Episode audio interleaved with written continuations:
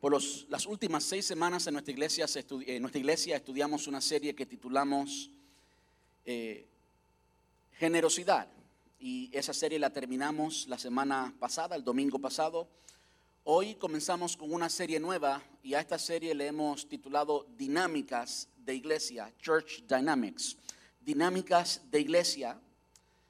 Y estaremos aprendiendo qué es lo que la palabra de Dios la Biblia nos dice de cómo, cómo debe ser la iglesia, cómo debe ser el culto, cómo debe ser lo que hacemos aquí, que en realidad, por la palabra de Dios, es la iglesia. El Señor Jesús, el dueño de la iglesia, el fundador de la iglesia, la roca sobre la cual es edificada la iglesia, por supuesto nos dejó no solamente los evangelios algunos principios, sino en la historia de la iglesia, nos dejó lo que la iglesia debe ser. Y a través de los años, en diferentes culturas, la iglesia ha tomado diferentes formas. Esos valores, esos principios han tomado diferentes formas de acuerdo a la cultura, de, de acuerdo al tiempo. Cuando nos unimos, creyentes de varias culturas, en un lugar como este, y tenemos una iglesia multicultural, casi casi que las Naciones Unidas están representadas aquí, pues hay muchas culturas que se unen, hay muchas dinámicas de las iglesias que se unen. Y es necesario que unamos todas esas dinámicas y aprendamos de la palabra de Dios qué es lo que debe ser iglesia para que entonces todos andemos de acuerdo a lo que la palabra enseña. Amén. Y hoy comenzamos con el primer sermón de esta serie y yo le he titulado simplemente La meta. La meta. Y les invito a que vaya conmigo a Filipenses capítulo 3, versículos desde el 12 hasta el 16. Y yo estoy leyendo como de costumbre en la nueva traducción viviente. Eh, está en sus pantallas, así que pueden seguirme. Y dice, no quiero decir que ya haya logrado estas cosas ni que ya haya alcanzado la perfección, pero sigo adelante a fin de hacer mía esa perfección para la cual Cristo Jesús primeramente me hizo suyo. No, Amados hermanos, no lo he logrado, pero me concentro únicamente en esto, olvidando el pasado y fijo la mirada en lo que tengo por delante y así avanzando hasta llegar al final de la carrera para recibir el premio celestial al cual Dios nos llama por medio de Cristo Jesús. Que todos los que son espiritualmente maduros estén de acuerdo en estas cosas si ustedes difieren en algún punto, estoy seguro de que Dios se los hará entender, pero debemos aferrarnos al avance que ya hemos logrado. ¿Qué tal si me acompañan en oración? Señor, te damos muchas gracias una vez más en esta preciosa tarde. Te damos gracias porque tú estás con nosotros. Te damos gracias, Señor, por todo lo que hemos podido celebrar en esta mañana, Señor. Te hemos podido adorar, te hemos podido alabar. Hemos podido, Señor, reconocer eh, la obra de muchos de nuestros hermanos que se están preparando para servirte, Dios.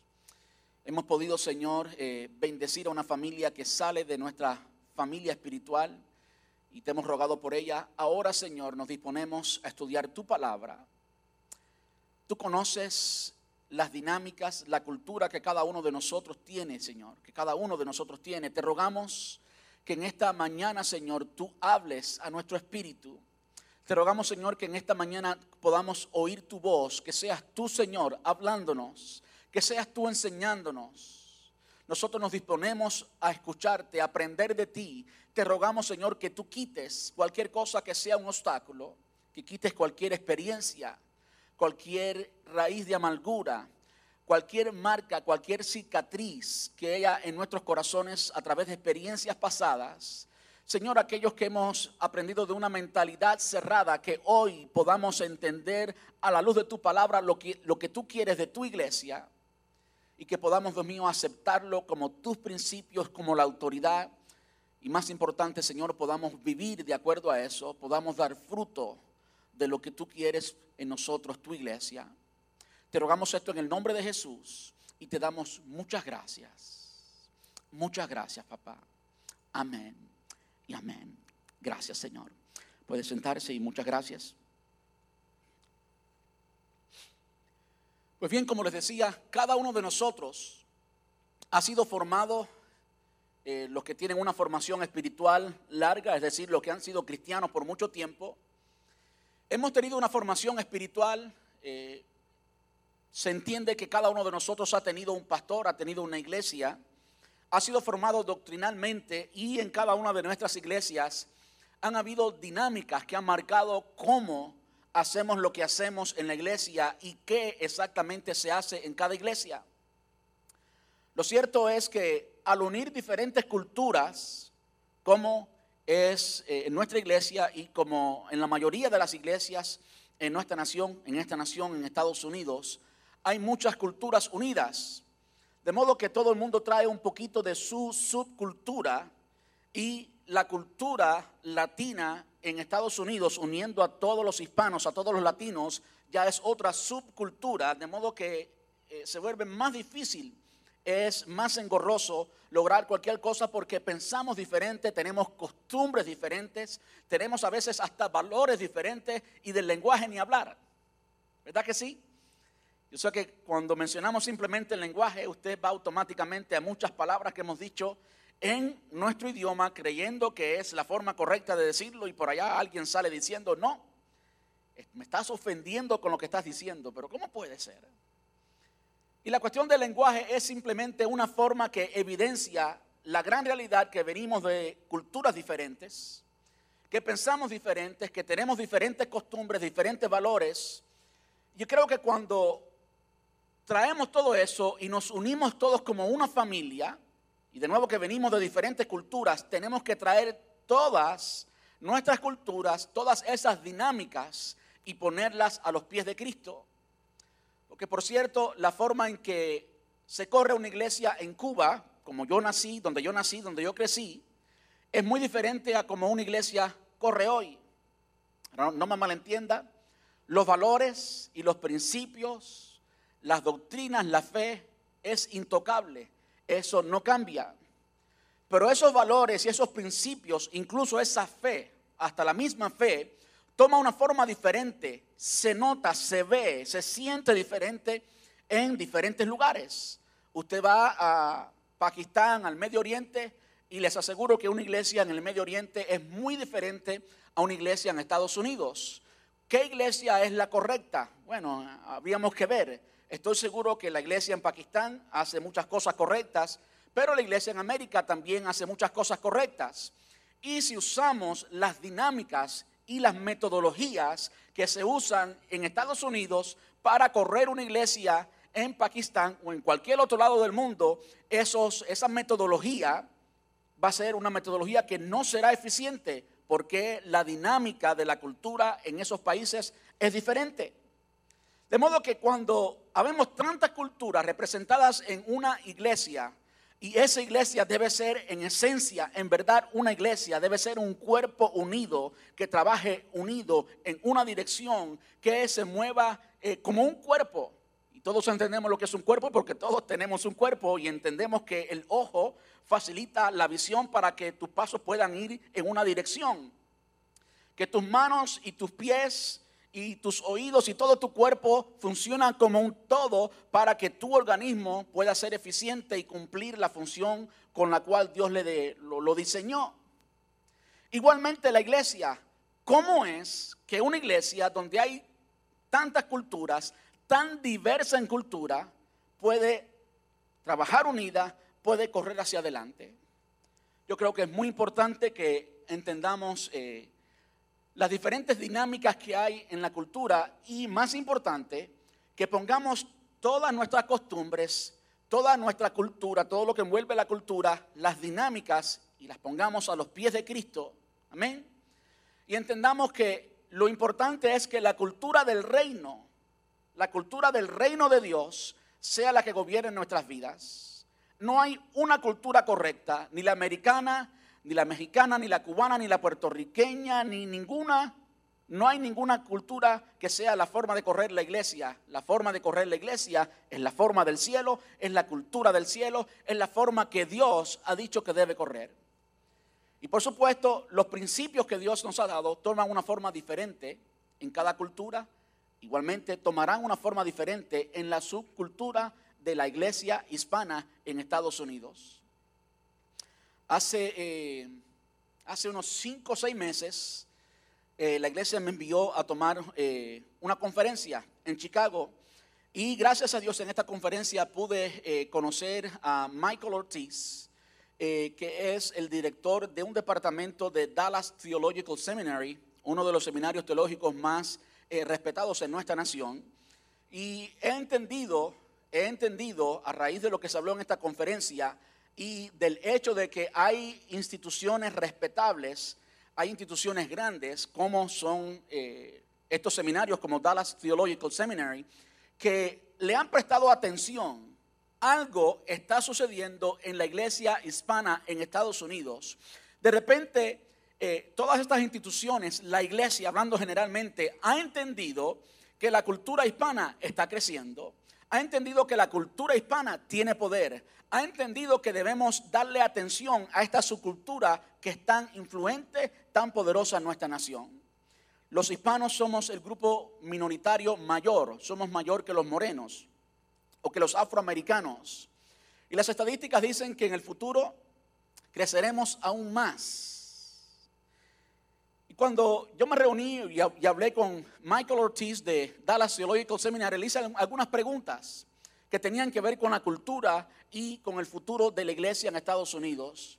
Y me abrió los ojos algunas cosas que él me dijo. Por ejemplo, él me dijo, una iglesia hispana en Florida es muy diferente a una iglesia hispana en Dallas, es muy diferente a una iglesia hispana en California. Y ahí está reflejada una vez más muy fuertemente lo que es la cultura la cultura de la iglesia gobierna lo que se hace en la iglesia y puede venir alguien que tenga un doctorado, que tenga toda la, formación teológica de una cultura y quiere ejercer en otra cultura y va a fracasar.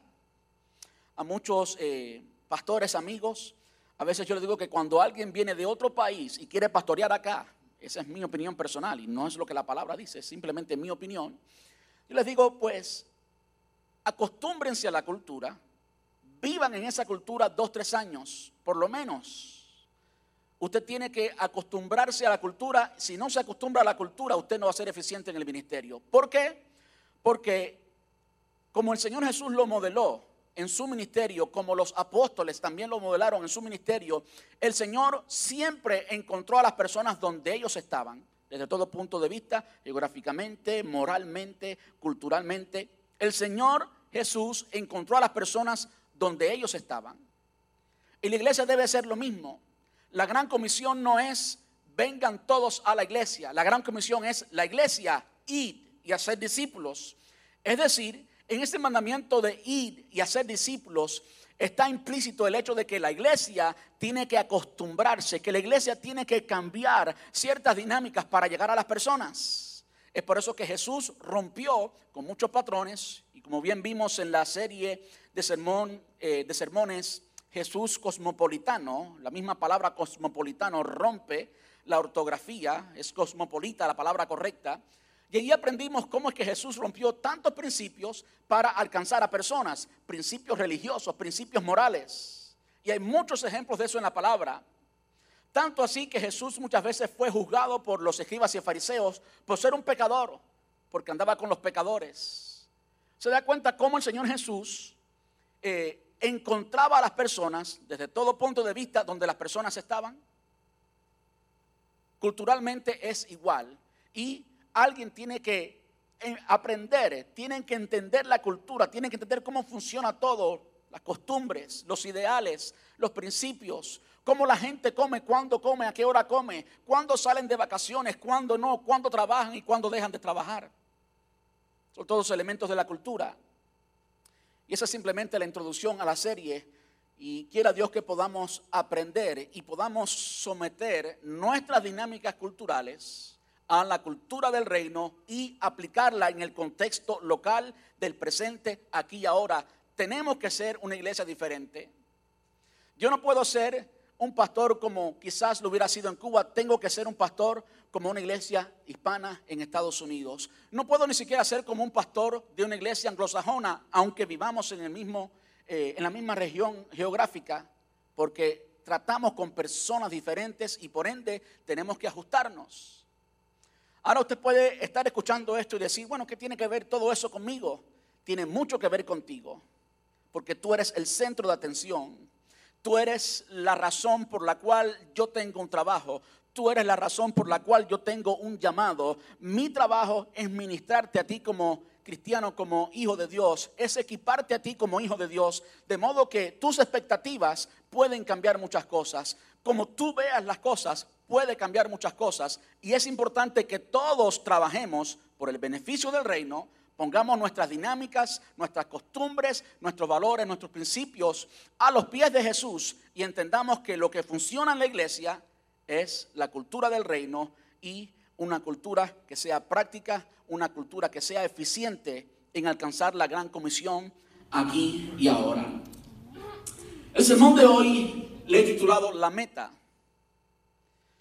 Y le he titulado La meta y es el primer sermón porque creo que cuando todos tenemos una meta, eso lo cambia todo. ¿Sí o no? Cuando en un matrimonio, de hecho, en una iglesia latina, como en cualquier iglesia en Estados Unidos, aún las anglosajonas, hay matrimonios de diferentes razas, de diferentes culturas. Y aquellos que se han unido con eh, un cónyuge de una cultura diferente pueden testificar lo difícil que es ser uno, ¿sí o no? Siendo ambos de la misma cultura es difícil, ¿cuánto más no sería de diferente cultura? No es imposible. Puede ser hasta enriquecedor en muchas formas, ¿ok? Pero lo que quiero que miremos es lo siguiente, cuando esos cónyuges, los dos, tienen una meta, de repente el matrimonio puede funcionar. ¿Sí o no? De repente cuando los dos, no importa lo diferente que sea, tienen una sola meta, entonces pueden. Lo que habilita, o parte de lo que habilita, lo que hace posible que un matrimonio pueda funcionar es una meta. La palabra enseña cómo anduvieren dos juntos si no están de acuerdo.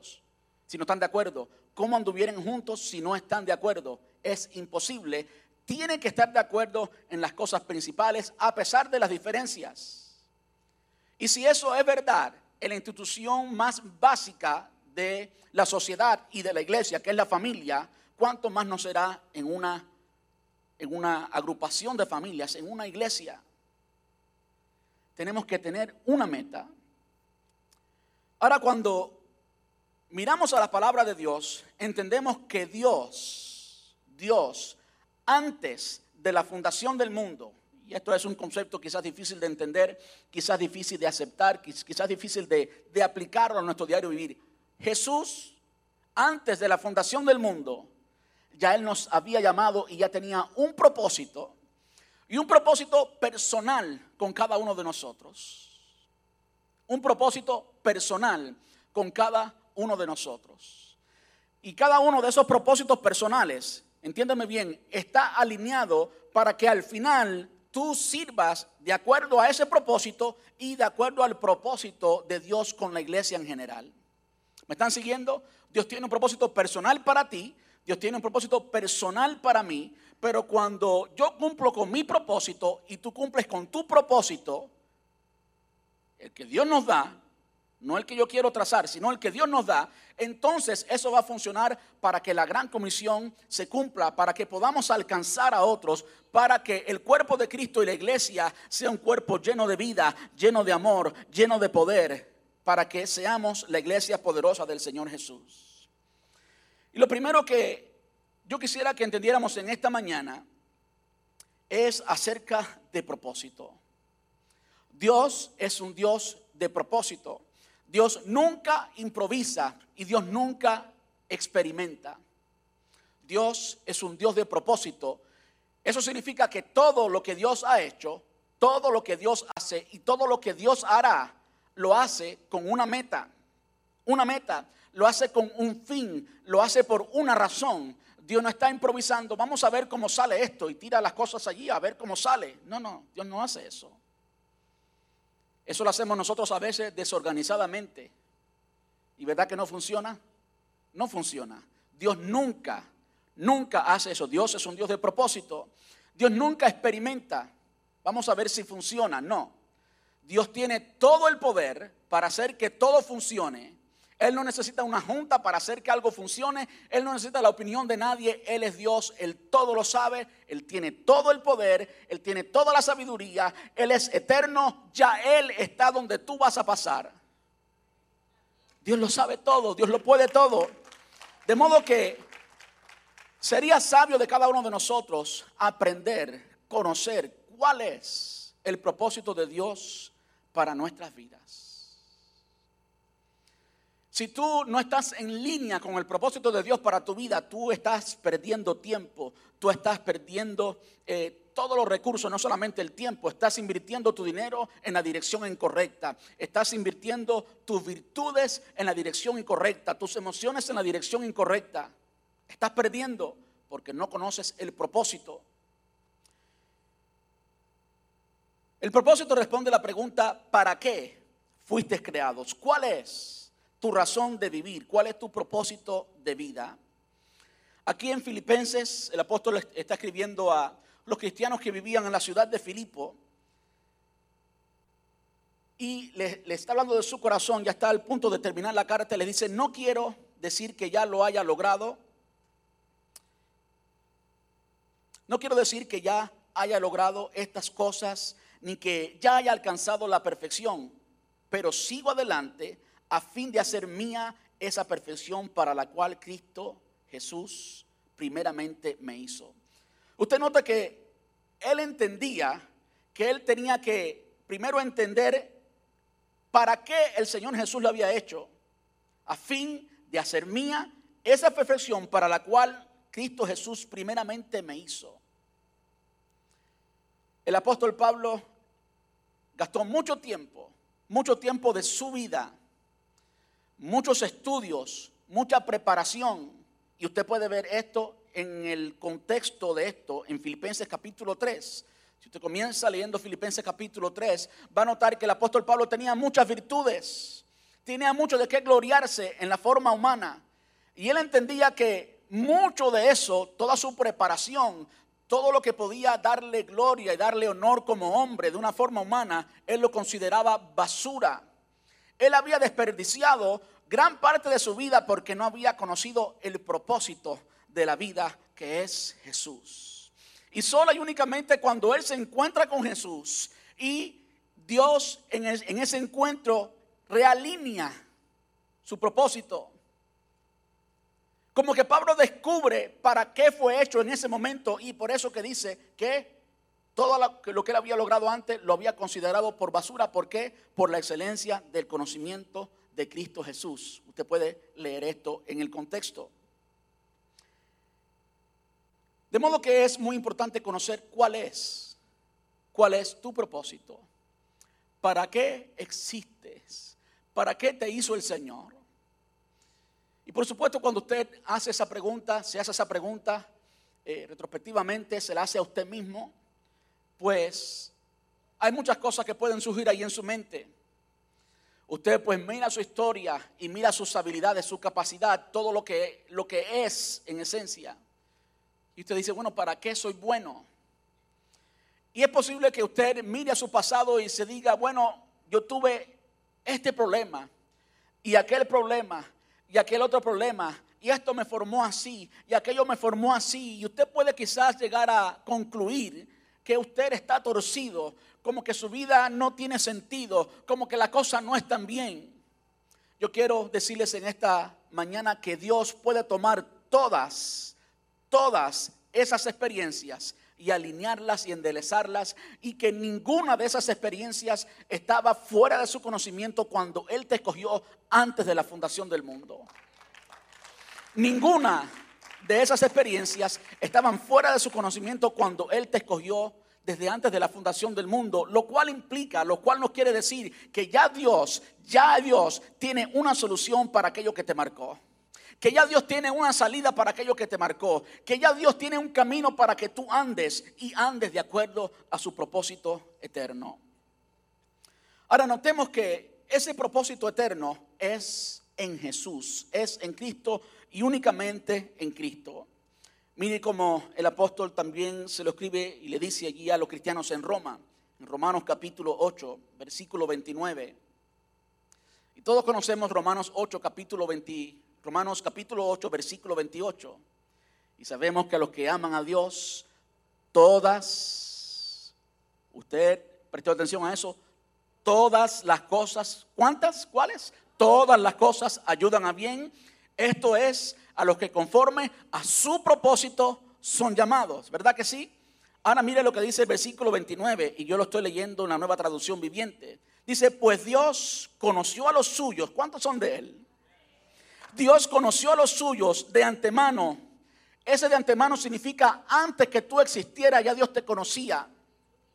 Y yo sé que tú no puedes quizás entender eso. ¿Cómo que antes que yo naciera el Señor me conocía? Sí, antes que tú nacieras el Señor te conocía. Así de grande y poderoso es el conocimiento y el poder de Dios.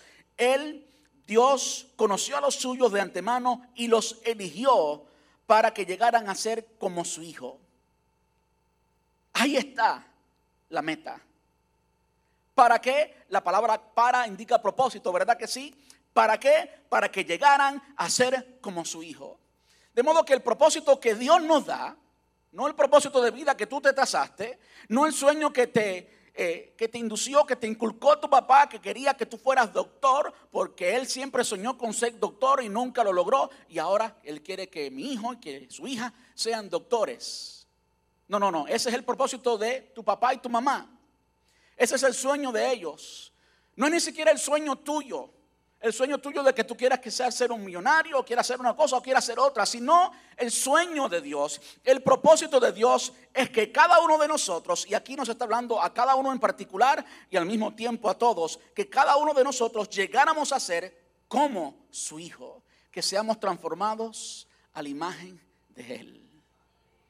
De modo que ahora cuando tú comienzas a mirar a, tus experiencias pasadas, y ver las marcas y las cicatrices del pasado, tú puedes decir, eso puede ser un instrumento que Dios está usando para transformarme a su imagen, para romperme y hacerme de nuevo y hacerme como Él quiere hacerme. Dios no experimenta y Él no experimentó contigo, Él no experimenta conmigo, Él sabía lo que estaba haciendo y lo mejor que podemos hacer es aceptar la voluntad de Dios y aceptar que Él estaba en control entonces y está en control ahora y que su plan que su fin, que la meta que Él quiere, que su propósito es que seas como su Hijo Jesús. De modo que si hay alguien que está entre nosotros y no entendía su propósito de vida, puede ser que puede ser que luzca en esta tierra como que eres un doctor, pero también puede ser que luzca como que eres un albañil. También puede ser que luzca como que eres alguien que limpia. ¿Sabes qué? Eso está bien. Dios no mide su propósito por el éxito que tengas aquí en la tierra. Dios no mide el propósito que tiene con tu vida por las experiencias que tenías. El propósito de Él está en que tú seas a la imagen de Cristo, en que tú seas transformado a su imagen y Él lo va a hacer en ti y en mí. Yo sé que eso suena lindo. Ah, ser como el Señor, ser transformado a su imagen. Pero eso es fuerte. Eso es fuerte. Eso cuesta dolor. Eso cuesta dolor. Permítame eh, terminar de leer el, versículo. Pues Dios conoció a los suyos de antemano y los eligió para que llegaran a ser como su hijo. Escuche ahora, a fin de que su hijo fuera el hijo mayor de muchos hermanos. Amén.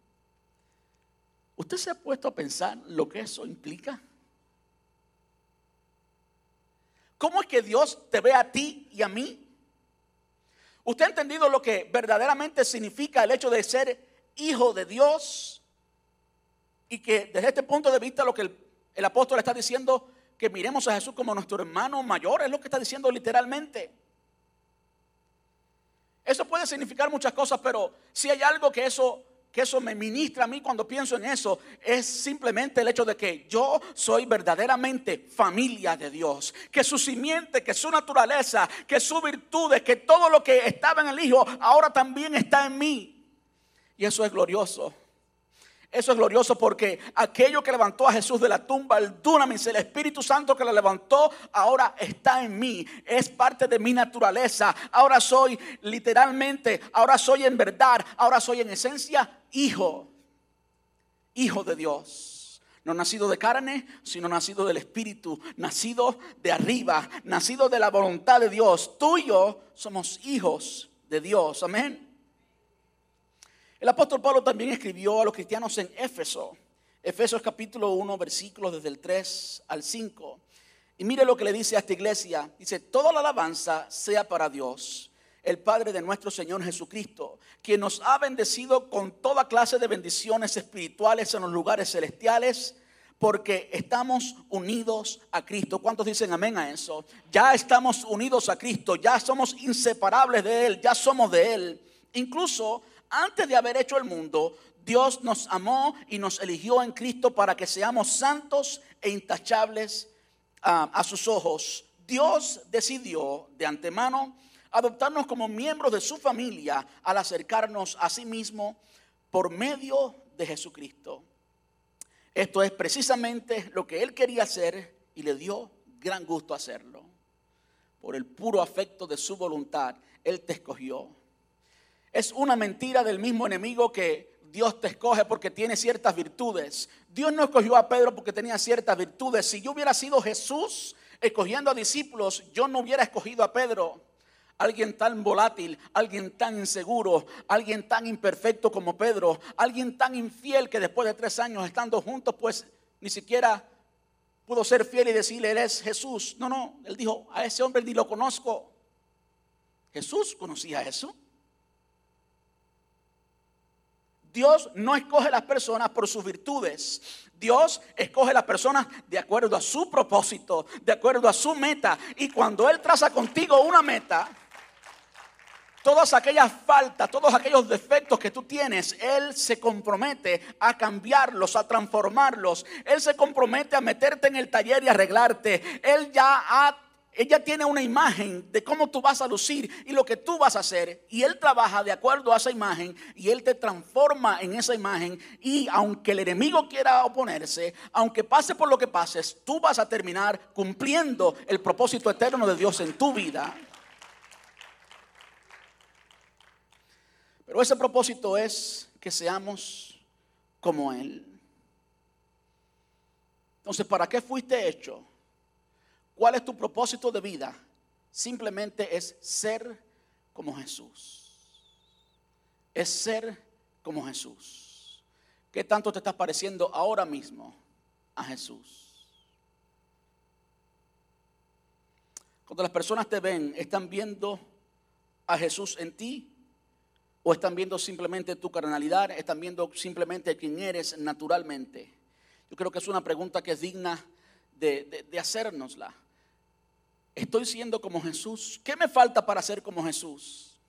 Como yo le compartí a los, a los hermanos que tomaron la certificación de grupo ayer, lo lindo de la vida cristiana es que nunca vas a vivir aburrido porque siempre estaremos todos en el proceso de ser como Jesús. Nadie nunca ha llegado el apóstol Pablo, si podemos decir que después de Jesús hubo un hombre que se pareció a, Jesús, era el apóstol Pablo, él mismo lo decía. Y ya no vivo yo, Gálatas 2.20, y ya no vivo yo, más vive Cristo en mí. Y lo que ahora vivo, lo vivo en la fe, en el Hijo de Dios, el cual se entregó a sí mismo por mí. Él decía que ahora era Cristo que vivía en él, que ya no era él quien vivía, ¿verdad que sí? Y ese hombre aquí le estaba diciendo a esta iglesia en Filipos que él ya no lo había alcanzado. Quiere decir que todos nosotros tenemos mucho que compartir. Quiere decir que cada uno de nosotros, absolutamente cada uno de nosotros, está en un proceso.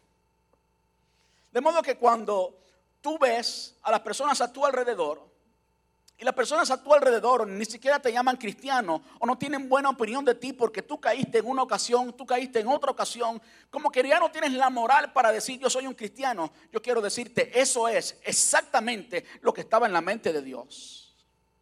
Eso es exactamente lo que el Señor quiso hacer con tu vida. Y nunca, nunca podrás llamarte cristiano por tus méritos. Eres cristiano por los méritos de Cristo. Por lo tanto, mientras más eres perdonado, más grande es la gracia de Dios en tu vida. Nunca permitas a nadie decir que no eres simplemente porque no has terminado el proceso. Todos estamos en el proceso y cuando alguien juzgue el momento en que estás en el proceso, dile, ¿sabes qué? Él no ha terminado conmigo, pero Él nunca se ha rendido. Él va a terminar el proceso en mi vida. Él va a hacer que yo luzca cada día más como Él. Y un día Él nos vestirá de un cuerpo, un cuerpo transformado, un cuerpo glorificado, un cuerpo que no sabrá pecar. Y entonces el apóstol Pablo dice, seremos tal como Él. Entonces seremos tal como Él. Entonces conoceremos como Él conoce. Ahora regresando al momento en el que estamos dentro de ese proceso, una de las formas fáciles de identificar ese momento es simplemente preguntarnos, ¿qué estás haciendo? ¿Qué estás haciendo? Ya entendimos que el propósito de Dios es que seamos como su Hijo Jesús. Si tú estás luchando en otra dirección, sabes que estás como un ave tratando de nadar. Él te diseñó para que seas como Él y si tú quieres andar en otra dirección, te va a ser muy difícil. Vas a ir cuesta arriba. Las experiencias te van a marcar porque Él ya ha trazado un camino para ti. Él ha preparado un camino para ti para que seas como Él. Andar en la dirección opuesta no tiene sentido. Vas a sufrir. Ahora, ¿qué estás haciendo hoy? Eso de qué estás haciendo es importante. Mire cómo es importante. Allí en el versículo 13 dice, no, amados hermanos, estoy en Filipenses capítulo 3, versículo 13. No, amados hermanos, no lo, no lo he logrado. Escucha ahora, pero esto es lo que tienen que decir de las personas a su alrededor. Esto es aquello de lo cual tú tienes que estar muy seguro. Yo no lo he logrado. Yo no estoy al final del proceso. That's true. Ninguno de nosotros está al final del proceso. Pero, ahí va. Esto es lo que tenemos que hacer. Pero me concentro únicamente en esto. Pero una cosa hago, dice la versión Reina Valera, pero una cosa hago, yo creo que ahí está la clave del asunto. Hay muchas cosas que tú estás haciendo que no están produciendo lo que Dios quiere hacer en tu vida. Hay muchas cosas que tú estás haciendo que están en contra del camino que Él ya ha trazado para ti, que está en contra de su voluntad, de su propósito para tu vida es importante que nos preguntemos qué estamos haciendo. Una cosa hago, me concentro únicamente en esto, olvido el pasado y fijo mi mirada en lo que tengo por delante. Y así avanzo hasta llegar al final de la carrera para recibir el premio celestial al cual Dios nos llama por medio de Cristo Jesús. Aquí el apóstol describe un proceso en algún punto de ese proceso estamos cada uno de nosotros. Y si usted estudia el pasaje, parte del proceso, parte de aquella cosa, ese proceso al cual él se sometía, esto que él hacía, era lo siguiente. Primero, olvidar el pasado. Una cosa hago, olvido lo que queda atrás. ¿Qué pasado? Lo olvido todo. Lo que pasó ayer sí me hizo llegar hasta donde estoy hoy. ¿Ok? Yo entiendo eso, pero no puedes vivir en el ayer. No puedes vivir en el ayer desde la perspectiva positiva o desde la perspectiva negativa. No puedes vivir eh, viviendo los mismos problemas que viviste ayer, haciendo los mismos errores que, cometiste ayer, viviendo en el mismo pecado que cometiste ayer. No puedes vivir en ese pasado negativo. Pero tampoco puedes vivir de las glorias de ayer. Ayer fue ayer, Dios quiere algo nuevo para ti hoy. Ayer fue ayer, ayer te trajo hasta el presente, pero Dios tiene un futuro. Y Dios quiere que tú aceptes lo que tiene en el futuro para ti. Es importante que dejemos el ayer allá. Tú no puedes vivir de lo que hacías hace 10 años en la iglesia, lo espiritual que eras hace 10 años. ¿Y cuánto orabas hace 10 años? Eso fue ayer, eso ya pasó, olvídalo. No eres ayer, eres hoy. No eres ayer, eres hoy. ¿Qué estás haciendo? Eso define lo que eres hoy. ¿Qué estás haciendo? ¿Qué estás haciendo en el presente? Lo primero que el apóstol Pablo nos dice que él se enfocaba en una cosa. Eso es lo que yo llamo el proceso de reenfocar. Yo creo que aquellas personas que han diseñado las cámaras de video tan populares hoy, las cámaras de foto tan populares hoy, el iPhone como a veces se enfoca, el iPhone X como, como que te da una, una, una profundidad diferente y las imágenes salen tan... Es porque hay cosas, escuche bien, hay cosas que la cámara decide no, no considerar. Hay cosas que la cámara en el proceso de reenfoque dice, no, eso no es lo que yo quiero ver. Ese es el pasado. Hay cosas que la cámara dice, no, eso está ahí, eso está en la proyección, está en, está en mi vista, pero no es lo que ahora importa. Ese es el proceso de reenfoque, ese es el pasado, tienes que dejarlo atrás, sea bueno o sea malo. Lo otro que el apóstol Pablo hace, dice, es tener una meta y fijar la mirada en ella. Olvidando ciertamente el pasado, fijo la mirada en lo que tengo por delante. Fijo la mirada en lo que tengo por delante. ¿Qué es lo que tienes por delante? ¿Qué es lo que tienes por delante? Bueno, Dios tiene algo para ti. Eso es lo que tienes por delante. Es importante que tú sepas exactamente qué es eso. Y no, no tiene que ser pastor. No tiene que ser uno de los cinco ministerios o de los ministerios o de los dones. No tiene que ser nada de eso. Tiene que ver con ser hijo de Dios. Amén. Tiene que ver con ser hijo de Dios. Por un tiempo la iglesia se convirtió en una promoción de pastorados y de muchas cosas. Y hay personas que fueron diseñadas para hacer en su labor aquí en la tierra hoy una cosa y están intentando ser otra. ¿Sabes qué? Está bien. Dios te hizo con las virtudes que tienes para hacer lo que eres hoy. Y eso está bien mientras que seas transformado a la imagen de Cristo, mientras que te parezcas más a Él, eso está bien. La mayoría de nosotros conoce lo que debemos ser y conoce la meta, conoce la meta que el Señor tiene para nosotros cuando nos encontramos con el Señor Jesús. Cuando nos encontramos experimentalmente, en verdad, no cognitivamente, no de conocimiento. No cuando aprendiste quién eres en Cristo, cognitivamente, sino cuando experimentalmente tuviste un encuentro con el Señor Jesús. Estoy hablando del momento de tu conversión. Estoy hablando en ese momento en que tú reconociste, en ese momento que quizás llorando, la mayoría de nosotros llorando, nos humillamos delante de Dios y le dijimos, Señor, yo quiero que tú seas mi Salvador, yo quiero que tú seas el centro de mi vida, yo quiero dejar mi vida pasada atrás, yo quiero dedicarte mi vida a ti. En esos momentos de encuentro con el Señor, como que se hace claro para nosotros qué es lo que el Señor tiene para nuestras vidas.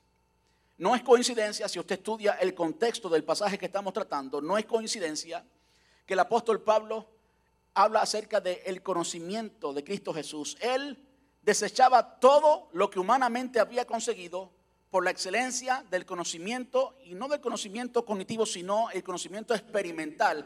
¿Qué tanto él llegó a conocer al Señor Jesús en persona allí en el camino de Damasco. ¿Usted se recuerda la conversión del apóstol Pablo, Hechos capítulo 9? ¿Se recuerda lo que sucedió? Él se encontró verdaderamente con el Señor. Quizás, quizás, y solamente quizás tú necesitas tener un reencuentro Quizás tú necesitas tener esa experiencia nueva. Quizás hay experiencias en tu vida que han dejado de existir por mucho tiempo. Quizás nunca, quizás nunca tuviste esa experiencia y necesitas tenerla para que entonces sepas ese conocimiento. Entonces sepas quién es Jesús. Entonces sepas para lo cual Él te hizo o para qué Él te hizo. El apóstol Pablo se encontró con el Señor Jesús. Inmediatamente, inmediatamente recibió una comisión del Señor. Yo entiendo que esa fue la experiencia del apóstol Pablo. No tiene que ser la nuestra. La nuestra puede ser diferente. No todo cristiano es transformado como Pablo así instantáneamente y enseguida está predicando y preparándose. Aunque no fue tan instantáneo. El llamado fue instantáneo. Pero el proceso de cambio de la vida de Pablo fue un proceso largo. Lo cierto es que cuando Pablo se encontró con el Señor Jesús allí, allí recibió, allí recibió el propósito de su vida personal. Yo quiero invitarle a que usted vaya a Cristo en su mente, vaya allí a ese momento de encuentro Y si no has registrado un momento de encuentro, quizás nunca has tenido un encuentro, es importante, es importante que tengas ese encuentro posiblemente hoy. Y no hay que apurarlo. El Señor no está apurado. Hablando de, escuche bien esto, hablando de dinámicas de iglesia. Parte de la dinámica de iglesia es la costumbre de que todo sucede aquí, el domingo al frente. ¿Verdad que sí? ¿Sí o no? Los mayores encuentros que tuvieron hombres de Dios con Dios fueron en privado, en lo personal, porque allí es donde cuenta, allí no hay show, allí nadie te está mirando. Allí es una decisión verdadera. Allí pues es donde el Señor se encuentra contigo. Los mejores encuentros del Señor con personas han sido allí en privado.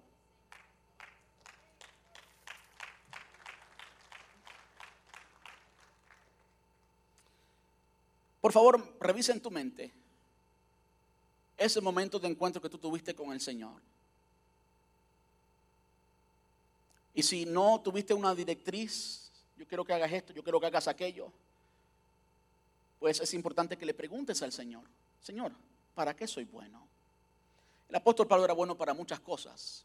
Y resultó ser que todo aquello que él consideraba como basura, en realidad no era basura. El Señor usó todo eso.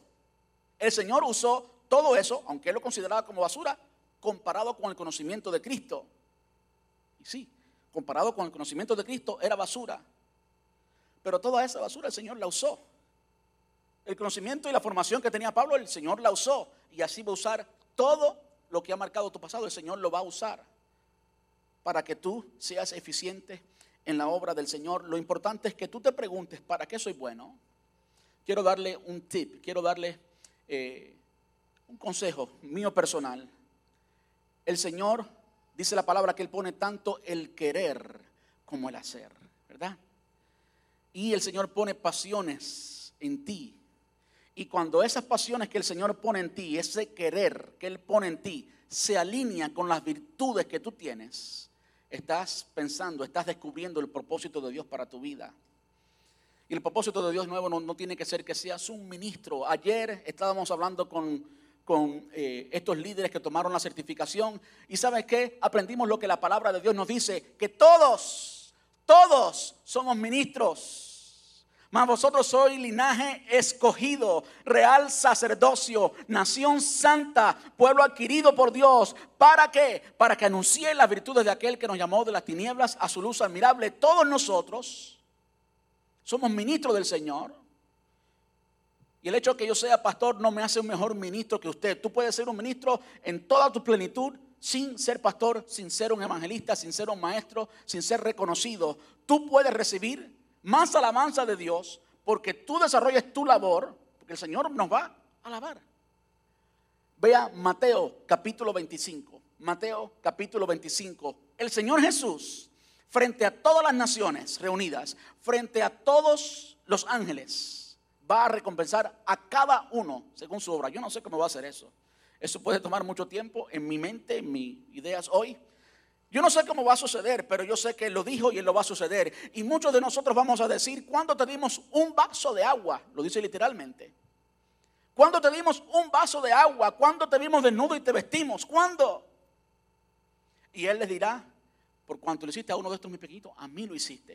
Eso es ministerio. Amén. Eso es ministerio, no es un micrófono, no es pararse con las luces, no, eso es ministerio y todos podemos hacer ministerio. Tenemos que tener una meta, tenemos que conocer esa meta y fijar nuestra mirada allí. ¿Y saben qué es lo que a veces nos detiene de alcanzar esa meta? Lo distraído que estamos. Lo distraído que estamos en tantas cosas, en cosas buenas pero se convierten en malas cuando sirven como distracción. Se convierten en malas, no son pecados, no estás ofendiendo a nadie, no estás ofendiendo a Dios, excepto que eso se ha convertido en tu centro de atención. Entonces se convierte en la competencia de Dios. Entonces se convierte en el mayor pecado porque te está distrayendo, te está desviando del propósito que Dios tiene para tu vida. Tienes que poner la meta, ponerte una meta, fijar la mirada en Cristo y andar hacia allá. Lo otro que el apóstol Pablo hace y lo que termina el proceso es ser persistente hasta lograr esa meta. Ser persistente hasta lograr esa meta. Quiero leerle allí. Olvido el pasado, fijo la mirada en lo que tengo por delante y así, sin el pasado, mirando hacia adelante, porque nadie corre mirando para sus pies o mirando para el lado. Tú tienes que mirar hacia adelante. El apóstol Pablo evidentemente le gustaban mucho los deportes. Le gustaba mucho correr, o al menos le gustaba los que corrían. No sé si él corría mucho, pero... Pero él sabía que cuando alguien corre, no puede estar mirando para el lado. No puede estar mirando para atrás. No puede estar mirando para abajo para ver sus pies. Mira lo rápido que estoy corriendo. No, tonto, vas a tropezar y caer. Mira adelante. No mires a lo que la gente diga de ti. No, olvida lo que la gente diga de ti. Mira la meta que tienes en Cristo Jesús.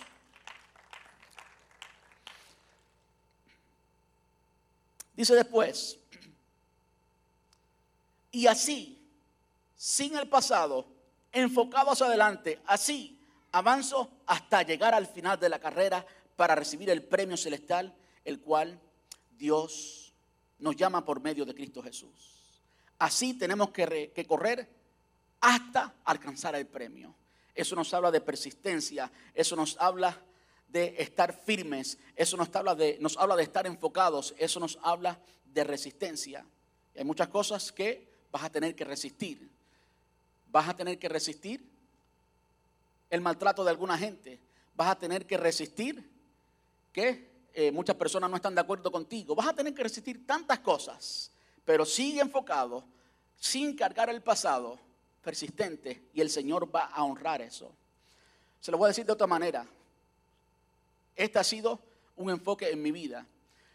Si hay algún éxito en el ministerio de Alain López, es dado por esto. ¿Saben cómo se llama? Se llama obediencia. Si el Señor te dice que hagas esto, pues hazlo. Y sé persistente. Cuando las circunstancias te digan que no, cuando tus emociones, y le hablo de mi experiencia personal, cuando tus emociones y tus circunstancias te digan que no, todavía tienes que ser obediente. Eso no cambia la mente del Señor Jesús. Él te llamó, así como llamó a Pedro, y ni aun las faltas de Pedro cambiaron la mente de Jesús cuando Jesús se encuentra con él de nuevo y repite exactamente la misma historia que repitió cuando llamó a Pedro allí en el mar de Galilea. Él repite esa misma escena después de la resurrección y llama a Pedro y Jesús le pregunta a Pedro, Pedro, ¿me amas? Sí, Señor, ¿tú sabes que te amo? ¿Qué le respondió el Señor Jesús? Pastorea mis ovejas. Usted se da cuenta cómo el Señor nunca cambia su opinión de ti. El Señor nunca cambia su opinión de ti. Él está comprometido a cambiar lo que está en el camino. Él está comprometido a cambiar lo que se aparezca. Pero Él va a cumplir su propósito en ti. Sigue mirando adelante. No dejes que nada te distraiga. No dejes que tus fallas te distraigan. No dejes que la gente te distraiga. No dejes que la opinión del mundo te distraiga. Pon tu meta en adelante y sigue corriendo hacia Cristo. Quiero leerle un versículo y termino con dos versículos más y eso es todo. Eso puede tomar media hora, pero anyway. Dice, pues somos la obra maestra de Dios. ¿Cuántos dicen amén? No dice que vamos a hacer la obra maestra cuando esté terminado el proceso. Dice, no, ya, hoy, ahora, somos la obra maestra de Dios. ¿Cuántos dicen amén a eso?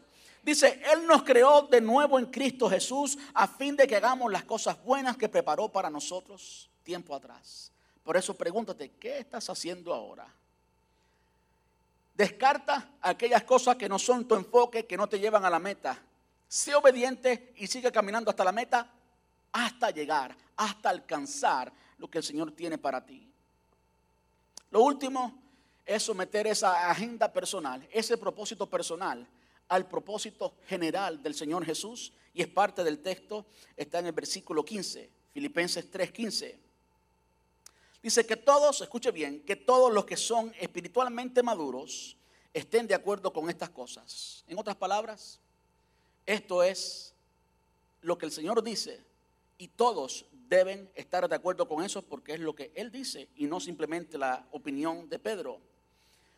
Que todos los que son espiritualmente maduros estén de acuerdo en estas cosas. Si ustedes difieren en algún punto, estoy seguro que el Señor se los va a hacer entender. En otras palabras, estás mal. Si tú difieres de esto, estás mal. El Señor te va a hacer entender.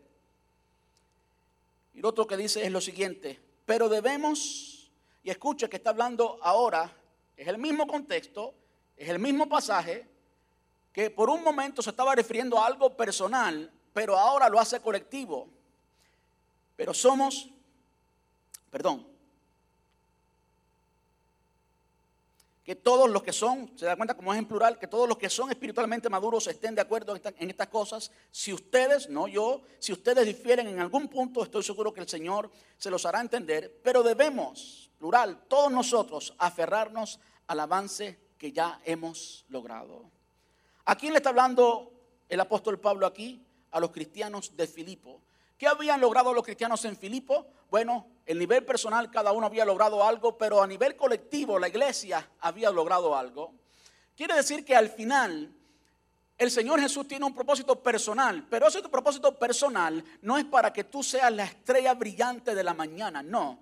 Ese propósito es para que tú trabajes para el beneficio de otro cristiano en tu cuerpo de iglesia, en tu iglesia local. Al final, todo aquello que el Señor preparó para ti, va a ser útil en la iglesia en la cual Dios te ha puesto. Y allí en esa iglesia, entonces todos tenemos que aferrarnos a lo que ya hemos logrado, a caminar con la visión de la iglesia, no a tener una visión diferente, sino a caminar con la visión de la iglesia. Y todos podemos hacer algo para que el Señor cumpla su propósito con nosotros.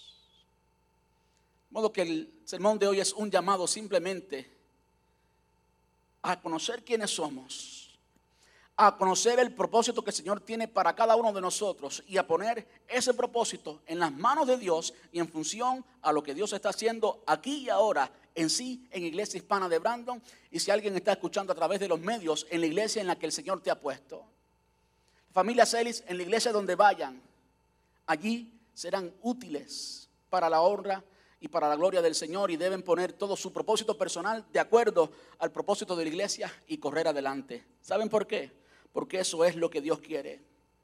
Les leo literalmente dos pasajes y terminamos. Por favor, presten atención. Efesios capítulo 4, versículos desde el 15 hasta el 16. Dice, en cambio, hablaremos la verdad con amor y así creceremos en todo sentido hasta parecernos más y más a Cristo. ¿Cuántos dicen amén a eso? Ese es el propósito personal, ¿verdad? Escucha ahora, quien es la cabeza de su cuerpo, que es la iglesia. ¿Cuántos dicen amén? Él hace que todo el cuerpo, todo el cuerpo, todo el cuerpo, Él hace que todo el cuerpo encaje perfectamente. Y cada parte al cumplir con su función específica ayuda a que los demás se desarrollen y entonces todo el cuerpo crece y está sano y lleno de amor. Como me encanta ese pasaje. Todo el cuerpo está sano y lleno de amor. Quiero pedirles que estemos puestos en pie y quiero terminar con Hebreos capítulo 12, versículo 2. Hebreos 12, 2. Yo se lo quiero leer en la nueva traducción viviente. Dice, esto lo hacemos al fijar la mirada en Jesús, el campeón que inicia y perfecciona nuestra fe. Debido al gozo que le esperaba, Jesús soportó la cruz sin importar la vergüenza que estaba representada. Ahora está sentado en el lugar de honor junto al trono de Dios. Es una de las cosas que me gusta a mí del cristianismo es que el Señor nos llama a hacer algo que Él no ha hecho. Qué grande es el amor de Dios, que Él nos ama tanto que sin Él tener que hacerlo, porque Él es Dios, Él se hizo hombre. Y no solamente pagó por nuestros pecados, sino también que vivió todo lo que Él predicó, todo lo que enseñó y todo lo que espera de nosotros, Él lo modeló. Escúchelo una vez más. Esto lo hacemos al fijar la mirada en Jesús, el campeón que inicia y perfecciona nuestra fe. Debido al gozo que le esperaba, Jesús soportó la cruz, sin importar la vergüenza que estaba representaba, que ésta representaba. Ahora está sentado en el lugar de honor junto al trono de Dios. Ahora él llegó a la meta y está allí. Y qué bueno saber que Él está allí y está esperando por nosotros, como le dijo a los discípulos. Voy pues a preparar lugar para vosotros porque yo quiero que donde yo estoy, vosotros también estéis. Entonces en esta tarde yo quiero hacer un llamado. Si hay alguien entre nosotros que ha estado caminando lejos del propósito de Dios personal, si cuando hablamos de las experiencias y de conocer a Cristo personalmente, tú no tienes una referencia en tu mente, quizás no tienes una experiencia, hoy el Señor te está llamando a que lo conozcas. Porque hoy puedes tener esa experiencia, hoy Él te ha hablado y hoy Él quiere tratar contigo. Y si tienes una memoria, si tienes una referencia en tu mente de ese momento en el cual te encontraste con el Señor Jesús y en el cual oíste la voz de Dios y en el cual aprendiste su propósito para tu vida y hoy no estás caminando en ese propósito, el Señor te está llamando hoy y te está diciendo que Él no ha cambiado su propósito, que Él no experimenta, que Él no cambia, que Él no se equivocó contigo y que su propósito todavía está en pie. Y así como le dijo a, a Pedro, pastorea mis ovejas, te está diciendo hoy, mi propósito contigo no ha cambiado. Es cuestión que te rindas a Él, que regreses a Él, que te alinees, porque te está esperando después que regreses a Él y vivas en toda la libertad de Dios, sin cargar el pasado, que vivas en toda la libertad de Dios corriendo hacia una meta, ser como Él, entonces Él te va a equipar con todo lo necesario, incluyendo la familia espiritual, para que Él cumpla su propósito en ti personalmente y también en el cuerpo de creyentes, la iglesia en la que Él te ponga. Si alguien necesita oración, puede pasar aquí ahora, pero también puede encontrarse conmigo después. Simplemente no lo dejes allí. Haz algo. ¿Qué estás haciendo hoy? ¿Qué estás haciendo ahora? Haz algo. Y no vivas más sin propósito. No vivas más caminando hacia otro lugar que no es la meta. Amén. Permítame orar por ustedes. Señor, te damos muchas gracias Gracias Señor porque tú no te rindes. Gracias porque tú no experimentas ni te equivocas.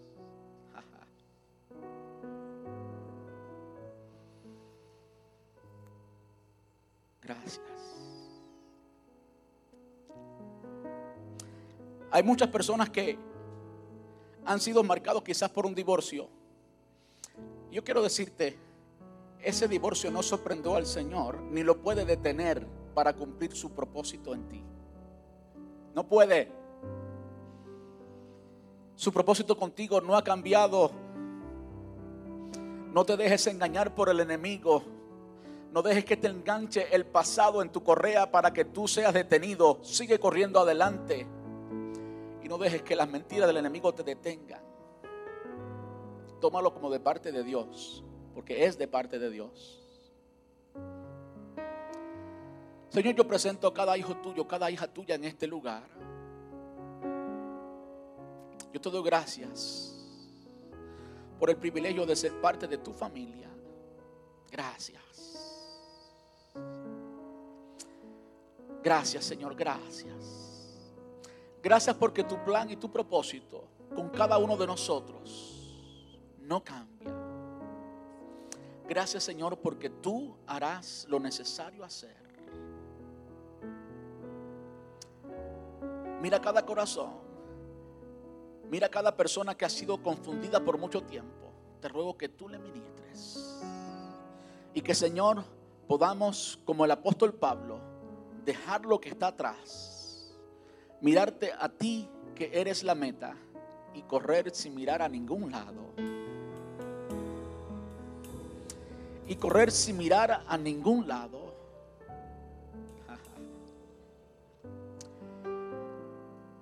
Hay personas que fueron hechas para correr y están detenidas. Hay personas que fueron hechas para correr, estoy hablando en sentido espiritual, que Dios te equipó con los músculos espirituales para correr. Y tus músculos se han atrofiado porque estás sentado y sin hacer nada. Dios te está diciendo hoy, corre. Dios te está diciendo hoy, corre y no sigas detenido. no sigas detenido. Gracias Dios. Muchas gracias, papá. Señor, que todo hijo tuyo, toda hija tuya, Señor, que tú has llamado y que tú has equipado, Señor, que ha sido detenido por lo que sea, tú eres más grande. No hay gigante que sea más grande que tú. Te rogamos, Dios, que tú libertes, que tú mates a esos Goliaths, que tú, Señor, quites todo obstáculo, que permita, Señor, que ese hijo, que esa hija tuya, Dios, tome esa onda y mata a Goliat, que él lo pueda experimentar, que él pueda tomar la cabeza de Goliat y enseñar al mundo entero que tú has vencido. En el nombre de Jesús, rogamos esto y te damos gracias. Te damos gracias, Señor. Gracias, Padre, porque tu propósito también con la iglesia no cambia. Tú nunca te equivocas. Tú tienes todo en control. Muchas gracias, papá. En Cristo Jesús. Amén.